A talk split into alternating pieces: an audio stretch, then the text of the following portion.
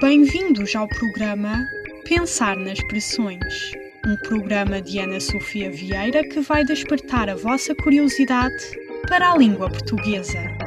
Em cada emissão, vai ser analisada uma expressão deste idioma. Deixe-se então levar por esta maravilhosa viagem pelas expressões.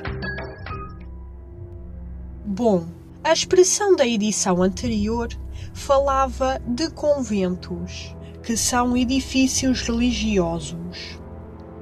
Portanto, faz sentido que a expressão de hoje trate do tema da religiosidade. Apresento-vos onde Judas perdeu as botas.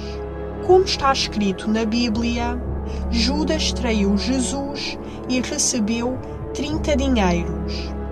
Após este facto, este entrou em depressão, suicidando-se, sem as botas e sem os 30 dinheiros. Mais tarde, militares iniciaram as buscas para encontrar as botas de Judas, bem como o dinheiro escondido.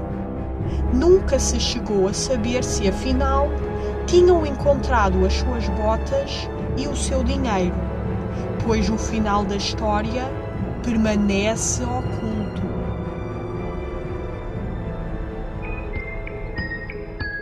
Bom, por hoje é tudo.